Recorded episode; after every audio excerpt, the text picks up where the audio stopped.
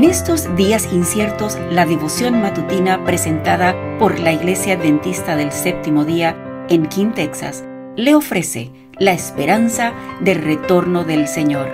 Maranata, el Señor viene.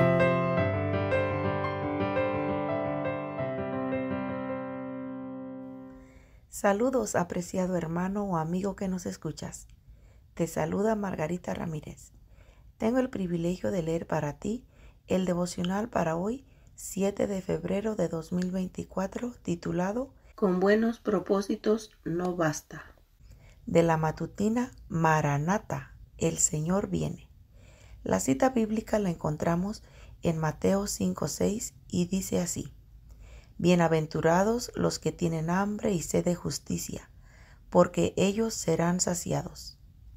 Transpórtese repentinamente al cielo a esos hombres y mujeres que están satisfechos con su condición de enanos e inválidos en las cosas divinas y hágaseles considerar por un instante el alto y santo estado de perfección que reina siempre allí, donde toda alma rebosa de amor, donde todo rostro resplandece de gozo. ¿Podrían dichas personas, me pregunto, alternar con la muchedumbre celestial, participar en sus cantos y soportar la pura, excelsa y arrobadora gloria que emana de Dios y del Cordero? Oh, no. Los que han educado su mente en el deleite de los ejercicios espirituales son los que pueden ser trasladados sin que los abrume la pureza y la gloria trascendental del cielo.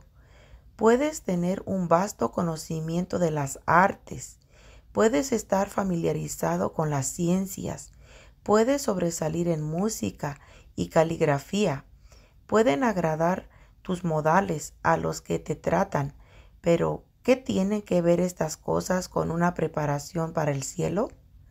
¿Te preparan para subsistir delante del tribunal de Dios?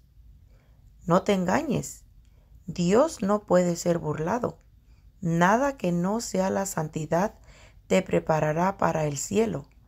Es la piedad sincera y experimental lo único que puede darte un carácter puro y elevado y habilitarte para entrar en la presencia de Dios, quien mora en luz inaccesible. Esta tierra es el único lugar donde debemos adquirir el carácter celestial. Desear lo bueno y la verdadera santidad es correcto en sí, pero si te detienes allí, de nada te servirá. Los buenos propósitos son loables, pero no tendrán valor a menos que se lleven resueltamente a cabo. Muchos se perderán aunque esperaron y desearon ser cristianos, pero no hicieron esfuerzos fervientes. Por lo tanto, serán pesados en la balanza y hallados faltos. La voluntad debe ejercerse en la debida dirección diciendo, quiero ser un cristiano consagrado, quiero conocer la longitud, la anchura, la altura y la profundidad del amor perfecto. Escucha las palabras de Jesús. Bienaventurados los que tienen hambre y sed de justicia, porque ellos serán saciados. Mateo 5:6. Cristo ha hecho amplia provisión para satisfacer el alma que tiene hambre y sed de justicia. Que Dios te bendiga y que tengas un lindo día.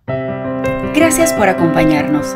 Comparta con otros esta bendición y recuerde seguirnos en las redes sociales y visitar nuestra página web. La información la puede encontrar en las notas del episodio. Bendiciones.